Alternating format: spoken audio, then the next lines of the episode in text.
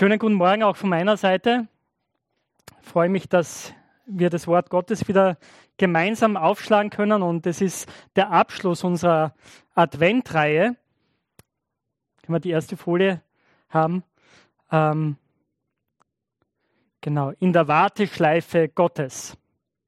Und wenn ihr hier dabei wart, die vergangenen Wochen oder zugeschaut habt, könnt ihr auch die Predigten nachhören, nachschauen. Ähm, dann wisst ihr, wir haben uns damit be beschäftigt, was bedeutet es, auf Gott zu warten. Und natürlich passt es ganz gut generell zum Advent, weil Advent, das Wort Advent bedeutet ja Ankunft und Ankunft, wenn man auf eine Ankunft wartet, das ist eine Wartezeit.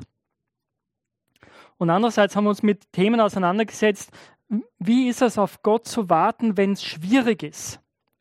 Weil warten ist ja nicht immer nur fröhlich und freudig, so wie wir den Adventkalender aufmachen, sondern warten kann manchmal auch echt schwierig sein. Und so haben wir uns die Frage gestellt, wie ist es auf Gott zu warten, wenn man das Gefühl hat, er kommt zu spät? Oder auf Gott zu warten, wenn man den Eindruck hat, Gott hat mich verlassen.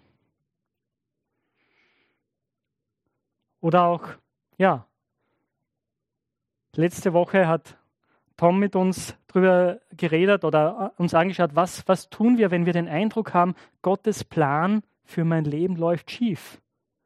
Wie ist es da, auf Gott zu warten? Und heute möchten wir einen Text gemeinsam anschauen aus dem Alten Testament wieder.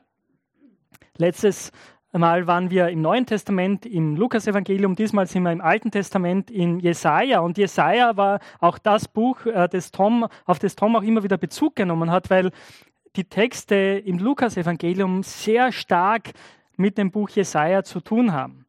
Und wir werden auch im kommenden Jahr als Gemeinde wieder im Buch Jesaja weitermachen. Also freut euch drauf.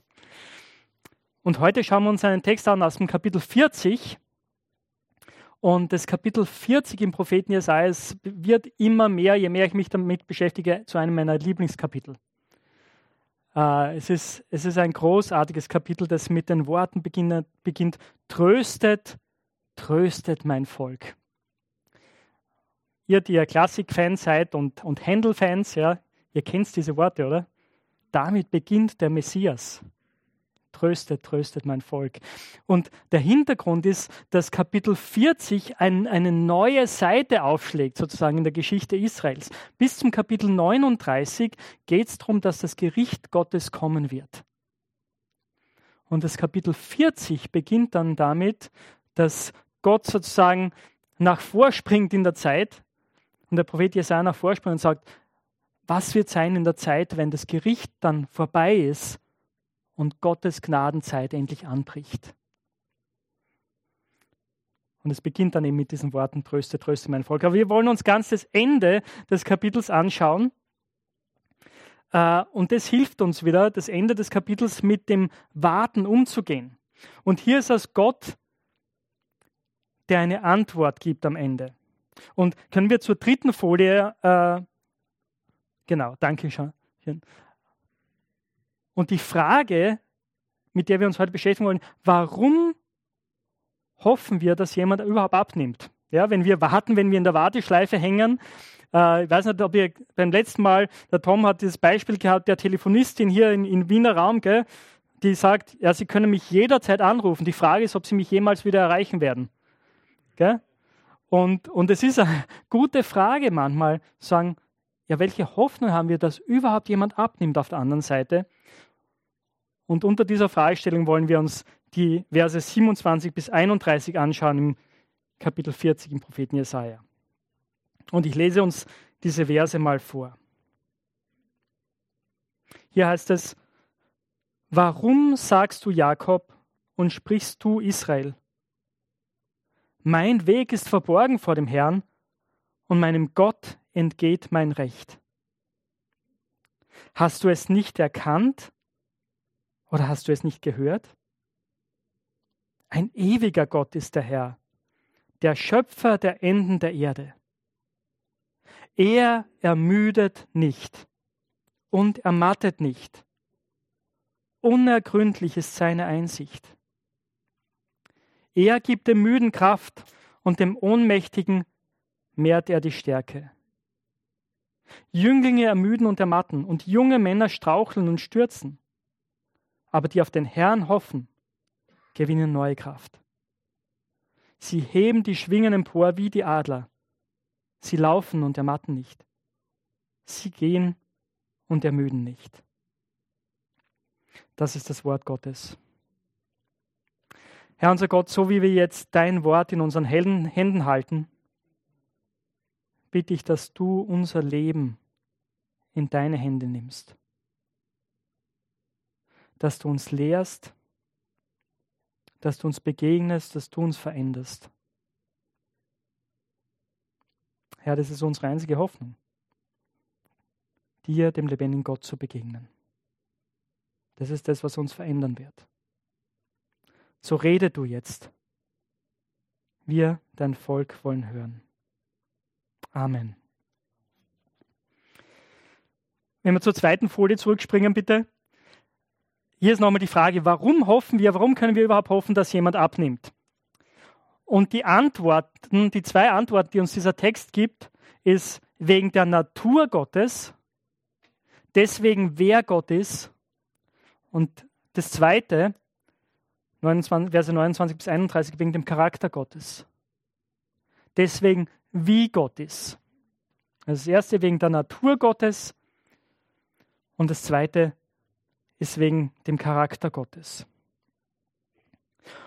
Und in unserem Text finden wir eine Bewegung sozusagen von Mutlosigkeit zur Hoffnung. Und das ist das, was wir so sehr brauchen, oder? Ähm, wenn, man, muss, man muss jetzt nicht groß eingearbeitet sein, aber ihr alle habt Nachrichten gehört, ihr habt äh, in der Zeitung gelesen oder so und habt mitgekriegt, wie in, in den letzten Wochen und Monaten oder die äh, Zahl an Depressionen, depressiven Verstimmungen gestiegen ist. In der ganzen Bevölkerung, vor allem auch unter äh, jugendlichen Schülerinnen und Schülern, weil es einfach eine sehr, sehr schwierige Zeit ist für uns alle dieses Warten, dass wir endlich diese Pandemie in den Griff kriegen. Diese ständigen Rückschläge, die Entmutigungen, mit denen man zu tun hat, die Unsicherheit. Wir alle hängen in der Warteschleife. Und wenn du Christ bist, hängst du vielleicht dann auch in der Warteschleife Gottes, oder? Und du stellst dir Fragen, du denkst dir, Gott, bist du überhaupt da?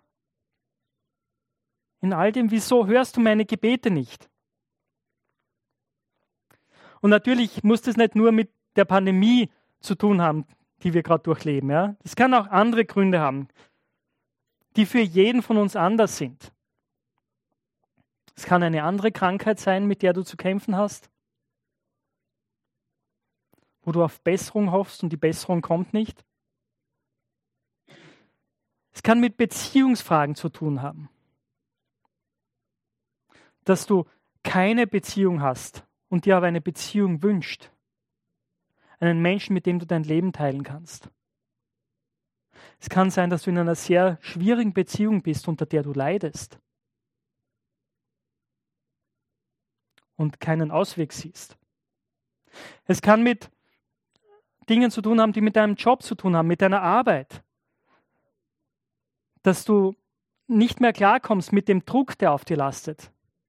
Oder vielleicht mit der Situation, dass du keinen Job hast und all den finanziellen Schwierigkeiten, die damit einhergehen und existenziellen Schwierigkeiten. Du hängst in der Warteschleife und fragst dich, Gott, bist du überhaupt da? Wieso hörst du meine Gebete nicht? Und auf der einen Seite ist es eine theologische Frage, auf die wir eine Antwort brauchen. Die Frage ist, die theologische Frage ist, kann Gott das überhaupt? Gell? Ist Gott in der Lage, mit diesen Problemen umzugehen? Und die andere ist eine Beziehungsfrage, eine Erfahrungsfrage. Und das ist die Frage, ja, will Gott das überhaupt? Ist Gott überhaupt an mir interessiert? Und das sind diese zwei Fragen mit, der wir uns, mit denen wir uns beschäftigen wollen. Und das erste ist diese theologische Frage. Kann Gott das überhaupt? Und hier geben uns diese Verse 27 und 28 Antwort. Und ich möchte euch einladen, mit mir reinzuschauen. Also wenn ihr eure Bibel offen vor euch habt oder eure App auf, bei Jesaja aufgemacht habt, dann, dann hilft es. Schauen wir uns an, wie der Prophet Jesaja diese Frage, kann Gott das überhaupt, beantwortet an dieser Stelle. Die Verse 27 und 28. Zunächst ist da eben die Frage, gell? die Frage, die das ganze Volk Israel stellt. Warum sagst du Jakob und sprichst du Israel, mein Weg ist verborgen vor dem Herrn und meinem Gott entgeht mein Recht? Das ist diese kollektive Frage, wo das Volk sagt, ja, wieso, wieso schaut Gott nicht her auf unsere Situation?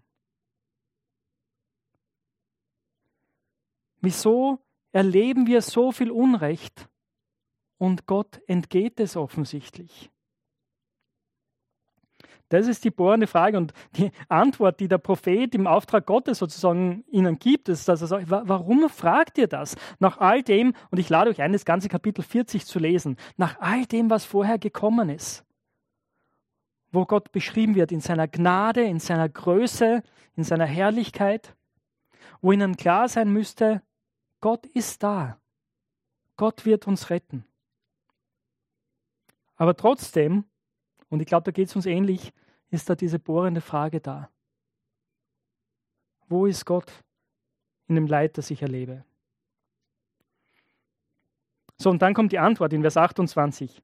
Hast du es nicht gehört, äh, nicht erkannt oder hast du es nicht gehört? Das heißt, sie müssten die Antwort eigentlich kennen durch ihre Geschichte, durch die Offenbarung Gottes, durch das, was sie von Gott wissen, dürfte das keine Überraschung sein, was jetzt kommt. Wer ihr Gott ist. Ein ewiger Gott ist der Herr, der Schöpfer der Enden der Erde. Er ermüdet nicht und ermattet nicht. Unergründlich ist seine Einsicht. Das ist diese Antwort auf die, wie, wie Gott, wer Gott ist, seine Natur. Und können wir vielleicht die nächste Folie haben? Ich habe hier drei Schlagwörter, die ich mir mit euch anschauen möchte. Gott ist unvergleichlich, er ist unermüdlich und er ist unergründlich. Das erste, Gott ist unvergleichlich. Ein ewiger Gott ist der Herr, der Schöpfer der Enden der Erde. Wenn wir die Verse auch unmittelbar davor anschauen, ab Vers 25 zum Beispiel, sagt Gott, mit wem wollt ihr mich vergleichen? Ich rufe die Sterne hervor. Ich habe die ganze Welt geschaffen, ist auch in den Versen davor. Immer wieder die, im Vers 18, mit wem wollt ihr Gott vergleichen? Gott ist unvergleichlich. Er hat die ganze Welt erschaffen. Und er ist ein ewiger Gott. Wörtlich steht hier, er ist ein Gott der Ewigkeit. Das heißt, es gibt einen großen Unterschied oder, zwischen uns. Wir, wir leben hier in der Endlichkeit, in dieser Welt, aber Gott sozusagen kommt aus einer ganz anderen Dimension. Er ist der Gott der Ewigkeit. Er ist ein ewiger Gott. Ja, er hat die Zeit erschaffen. Er hat das Universum erschaffen. Er hält das alles in seiner Hand. Er ist der Schöpfer der Enden der Erde. Das bedeutet, er hat die ganze Erde erschaffen bis zu ihren Enden und das bedeutet natürlich auch alles dazwischen. Jede einzelne Sache. Und er hat dich erschaffen, dich und mich. Und jetzt können wir sagen, ja, boah, hey, Gott ist so groß. Ist eh klar, dass er keine Zeit für mich hat, oder? Er, er muss sich um das ganze Universum kümmern. Wer bin ich da schon, dass er sich um mich kümmert. Ich habe in meiner Vorbereitung ein sehr tolles Zitat gelesen von einem Theologen, der sich mit dieser Stelle auseinandersetzt, Alec Motier, ein Engländer. Ähm, und er schreibt zu, zu dieser Frage, gell, dass wir oft sagen, ja, ja, Gott ist natürlich, er ist der Herrscher des Universums, äh, er muss sich um so große Dinge kümmern und wir haben so das Bild, er ist so wie ein, ein Autokrat, ein, ein König, ein mächtiger Herrscher, der auf seinem Thron thront und nur die wichtigsten Leute kommen halt zu ihm und die wichtigsten Fragen und, und ich habe da überhaupt nichts zu suchen. Manchmal ist unser Bild so, gell? Und dieser Autor sagt dazu, der falsche Schluss, den wir aus Gottes, und jetzt kommt der große Transzendenz, Transzendenz bedeutet, dass Gott über allem herrscht, über allem regiert, dass er über allem ist. Gell? Er ist nicht in dieser Schöpfung zu fassen, aber er ist über allem. Und er sagt, der falsche Schluss, den wir aus Gottes Transzendenz ziehen, ist, dass er zu groß ist, um sich zu kümmern. Das ist der falsche Schluss. Der richtige Schluss hingegen ist, dass er zu groß ist, um zu versagen. Und das ist großartig, oder? Dieser Gott, an den wir glauben, ist zu groß, um zu versagen. Er kann nicht versagen. Und das führt uns zum zweiten Punkt. Nicht nur ist er unvergleichlich, weil er die ganze Welt erschaffen hat, weil er alles in seiner Hand hält, er ist unermüdlich. Das ist der zweite Punkt, der hier vorkommt, oder? Er ermüdet nicht und ermattet nicht. Gott wird nicht müde, seinen Plan auszuführen. Er ist nicht wie ich. Manchmal mache ich mir eine Agenda für den Tag, was ich erledigen möchte. Ähm, meistens versuche ich das, genau. Manchmal kommt es auch vor, dass sie, dass sie völlig unrealistisch ist, oder? Ich weiß nicht, ob ihr das kennt. Manchmal schreibt ihr eure Punkte auf und, und da ist viel zu viel drauf. Und irgendwann so in der Mitte des Tages merkt ihr, na, ich bin völlig erschöpft. Und es ist nur immer mehr als die Hälfte übrig. Und du denkst, na, jetzt muss ich mir erstmal hinlegen gehen. Gell? Ich brauche erst einmal eine Pause, bevor ich vielleicht dann weiterarbeiten kann. Gott ist nicht so. Seine Agenda ist nie zu voll. Er übernimmt sich nicht. Es ist bei ihm nie so, dass er sagt, ah, jetzt muss ich, muss ich erst einmal ein Schläfchen machen, bevor ich mich wieder um euch kümmern kann. Tut mir leid, äh, komm später wieder. Nein, Gott ist unermüdlich. Er ermüdet und ermattet nicht. Und das ist eine gute Nachricht, das ist gute Botschaft für uns. Du darfst mit deinen Sorgen, mit deinen Anliegen immer zu Gott kommen. Und er wird nie auf Mittagspause sein. Und seine Bürozeiten sind nie vorbei. Er ist unermüdlich dran, seinen Plan für dich und diese Welt auszuführen. Das führt mich zum dritten Punkt, und das ist der schwierige Punkt in der ganzen Sache. Gott ist unergründlich. Unergründlich ist seine Einsicht. Jetzt ist wichtig, dass wir verstehen, was das nicht heißt.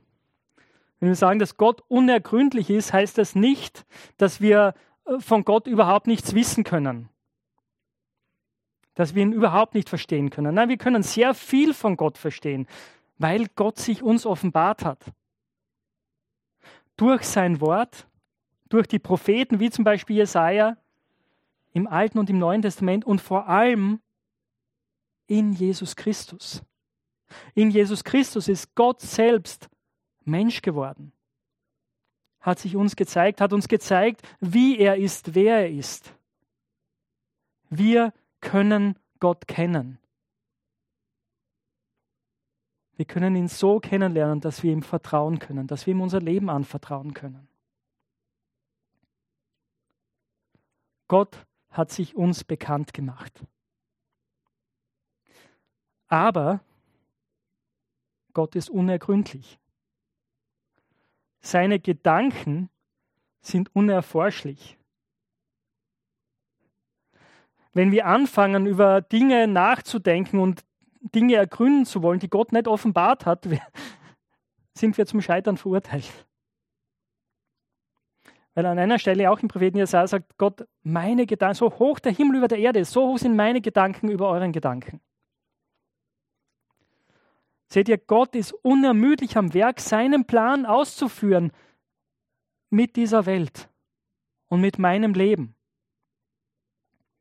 Aber manchmal passieren dabei Dinge, die ich überhaupt nicht einordnen kann, die ich nicht verstehe, die sich meinem Verstand entziehen und wo ich Fragen habe, wo ich Gott frage, Herr, wieso ist es so? Wieso hast du das zugelassen? Wieso tust du das? Und nicht immer bekommen wir eine Antwort darauf, auf diese Fragen. Manchmal hängen wir hier in der Warteschleife Gottes. Eben weil seine Gedanken unergründlich sind. Weil wir manche Zusammenhänge nicht erfassen können. Das ist eben der Punkt, der es uns manchmal schwierig macht, Gott zu vertrauen, oder? Wenn wir in der Warteschleife sind. Und das heißt, dann, dann können wir unter Umständen die Frage haben, dass wir sagen, ja, okay, vielleicht ist Gott so mächtig, dass er alles tun kann. So ein großer Gott. Vielleicht ist er unermüdlich. Aber wer weiß, ob er überhaupt an mir interessiert ist, in dieser, seiner Unergründlichkeit. Ob ihm überhaupt etwas an mir liegt. Und das ist eine wichtige Frage. Das ist diese zweite Frage, die in diesem Text auftaucht. Diese Frage nach dem Charakter Gottes. Also nicht nur kann Gott das, ist er mächtig genug, seinen Plan auszuführen, aber wie ist dieser Gott? Kann man die nächste Folie haben? Genau. Wie verhält sich dieser Gott mir gegenüber? Kann ich ihm vertrauen?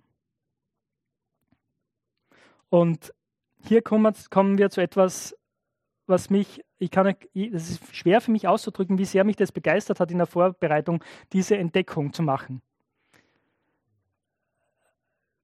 Wenn wir in den Vers 29 reinschauen, hier heißt es, er gibt dem Müden Kraft und dem Ohnmächtigen mehrt er die Stärke. Und das ist ein Vers, der hat mich vorher schon begeistert. Das ist ein Vers, der mir Mut macht. Weil, weil da steht, Gott gibt dem Kraft, der keine Kraft mehr hat. Er hilft dem, der müde ist, der am Ende ist. Ähm, aber man könnte jetzt meinen, ja, okay, Gott tut es, gell, wenn, wir, wenn wir ihn bitten und wenn wir ihm auf die Nerven gehen und lang genug aushalten. Äh, aber was ich entdeckt habe in der Vorbereitung ist, ähm, ohne jetzt zu sehr ins Detail zu gehen, aber natürlich, das Alte Testament ist auf Hebräisch geschrieben. Gell? Und die Zeiten, das funktioniert alles ein bisschen anders im Hebräischen, als es auf Deutsch funktioniert. Und für uns ist es ein, ein normales Verb hier. Er gibt, das ist, Gott gibt dem Müden Kraft. Aber was im Original eigentlich dasteht, sagt viel mehr über den Charakter Gottes aus. Es steht, man könnte es nämlich ungefähr so übersetzen, es entspricht dem innersten Wesen Gottes, dem Müden Kraft zu geben. Das ist, wer Gott ist. Er gibt dem Müden Kraft. So ist unser Gott seinem Charakter entsprechend. Das heißt, er ist kein Gott der Starken. Er ist nicht der Gott derer, die sich zusammenreißen und genug anstrengen? Na, er ist der Gott, der dem Müden Kraft gibt. Er ist der Gott, der für die da ist, die verzweifelt sind und am Ende sind. Und der ihnen neuen Mut gibt, neue Kraft. Das ist unser Gott. Und wir haben es ganz am Anfang des Gottesdienstes gehört, oder? wo Jesus sagt, kommt her zu mir alle, die ihr mühselig und beladen seid, die unter eurer Last zusammenbrecht. Ich will euch Frieden geben.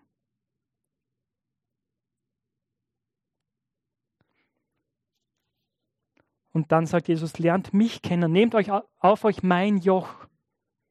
Das war so eine Redewendung, die die Rabbis verwendet haben. Sei, werdet meine Schüler und lernt von mir. Ihr werdet Frieden finden für eure Seelen. Jesus macht hier das Herz Gottes sichtbar, wie unser Gott ist, seinen Charakter. Und diese Einladung gilt für dich und für mich, gerade dann, wenn wir am Ende sind, wenn wir überhaupt nichts mehr aus eigener Kraft können. Das ist unser Gott, derjenigen, der den Müden Kraft gibt und die Ermatteten stärkt. Das ist gute Botschaft. Das ist das Evangelium. 500 Jahre bevor Jesus kam, hat Jesaja prophezeit. Aber auf das vorausgeschaut, was, wer, wer kommen wird. Auf Jesus vorausgeschaut. Und unser Text endet dann mit, mit äh, zwei Bildern, oder? Zwei ganz starken Bildern. Können wir die nächste Folie haben? Jünglinge ermüden und ermatten und junge Männer strauchen und stürzen. Ich habe hier äh, ein Bild von einem ja, Leichtathletik-Wettkampf. Das Bild ist, die, die jungen Männer und die Jünglinge und so, das sind eben die, die in, in der Vollkraft sind, oder? Die stärksten, die Superathleten. Aber auch sie straucheln und stürzen. Das ist einfach der normale Lauf der Dinge. Auch die Stärksten unter uns kommen an Punkte, wo wir am Ende sind, wo wir stürzen, wo wir keinen Ausweg sehen. Das ist einfach, wie diese Welt ist, wie unser Leben ist. Beim einen kommt dieser Punkt früher, beim anderen später. Aber es trifft alle, es trifft sogar die Stärksten. Das ist das Bild, das hier einfach die Realität wiedergibt. Selbst die stärksten, resilientesten Männer und Frauen stolpern und stürzen irgendwann. Aber, Vers 31, liebe, es gibt immer wieder so, so Sätze in, in der Bibel, oder, wo die mit so einem Aber beginnen und die sind großartig. Und genauso einen Satz haben wir hier. Können wir die nächste Folie haben? Aber die auf den Herrn hoffen, gewinnen neue Kraft. Sie heben die Schwingen empor wie die Adler, sie laufen und ermatten nicht, sie gehen und ermüden nicht. Ich habe übrigens vorher noch etwas vergessen, das möchte ich doch noch nachreichen. Äh, euch ist aufgefallen, zwei Wörter kommen immer wieder vor in diesem Text, oder? Ermüden und ermatten. Ja, die wechseln sich immer wieder ab, sind auch zwei verschiedene hebräische Wörter. Wir klingt, als wäre das eigentlich immer das Gleiche, gell? aber sie haben ein bisschen verschiedene Nuancen. Und das eine ist, dass man keine Kraft hat, weil einem die innere Kraft fehlt. Und das andere ist, dass, man, dass einfach die äußeren Umstände zu riesig sind, zu schwer sind, dass man einfach nicht mehr kann. Und beides kennen wir und erleben wir, oder? Manchmal sind die Umstände einfach so erdrückend, dass wir nicht mehr können. Manchmal sind wir mit unserer inneren Kraft am Ende. Aber beides sieht Gott.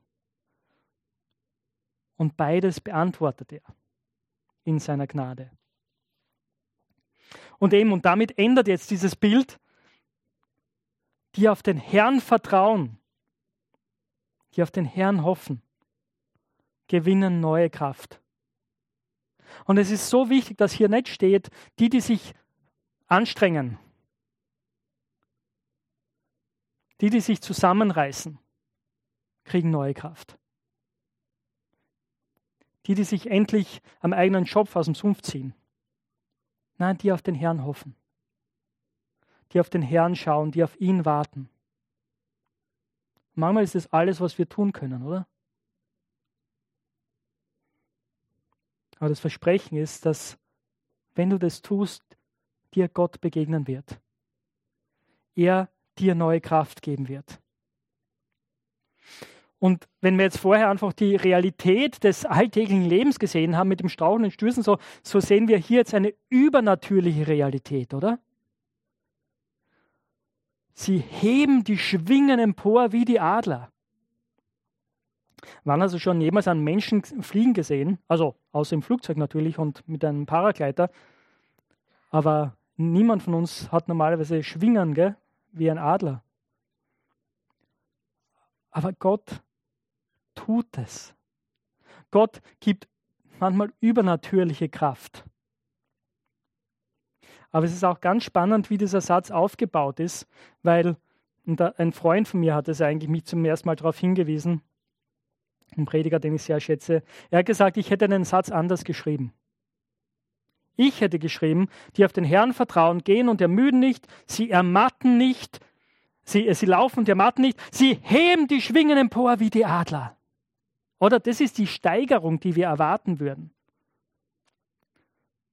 Aber Jesaja macht es genau umgekehrt. Und vielleicht ist es durchaus absichtlich, oder? Wir alle kennen Zeiten, oder wenn du mit dem Herrn unterwegs bist, du kennst, ich bin ziemlich sicher, du kennst Zeiten, wo du geflogen bist mit dem Herrn, oder? Wo einfach alles super ist und alles gelingt, wo, wo Gott mit dir ist. Vielleicht kennst du auch Zeiten, wo du gelaufen bist. Ausdauernd. Nicht ein Sprint, sondern so ein Langstreckenlauf. Aber ich glaube, das Schwierigste ist oft, wenn, wenn wir gehen müssen, oder? Wenn wir in einer Wüste unterwegs sind und das Gefühl haben, der Weg hört nicht auf. Das ist auch keine Änderung in Sicht. Tag aus, Tag ein, dasselbe und es ist mühsam.